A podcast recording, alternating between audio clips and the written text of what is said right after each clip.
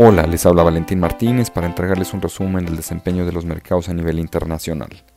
El segundo trimestre del año finaliza con históricos retornos en los activos de riesgo, en donde los principales mercados a nivel global presentaron avances en torno al 20%, lo que contrasta con las violentas caídas registradas en los primeros tres meses del año.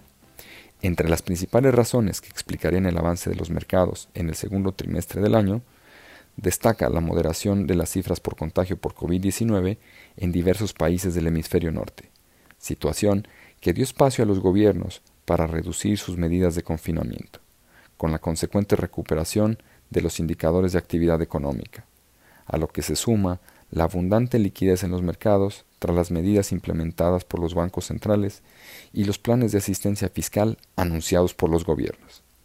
Con esto, la economía global habría notado en la primera mitad del año una de las recesiones más profundas de las que se tenga registro, pero también una de las de menor duración. Esto en la medida en la que economías como la de China, Estados Unidos y Europa comienzan de manera paulatina a retornar a sus actividades. En estos últimos dos casos, los indicadores económicos han presentado una franca mejora desde el mes de mayo. En el corto plazo, los mercados siguen celebrando la alta liquidez, bajas tasas de interés y mejoras en datos de actividad. De hecho, en la semana que termina, nuevamente las bolsas mundiales presentaron avances. Los buenos datos de empleo y de actividad económica en Estados Unidos llevaron al Standard Poor's 500 a registrar un aumento cercano al 4%, mientras que en los mercados emergentes y los de la eurozona mostraron incrementos en torno al 2.5%. Estas alzas tuvieron lugar haciendo caso omiso del deterioro de las cifras de contagio por COVID-19 que se ha observado en algunos estados del sur de Estados Unidos. Situación que podría moderar o revertir la velocidad con que actualmente sus autoridades llevan a cabo el proceso de reapertura de sus economías.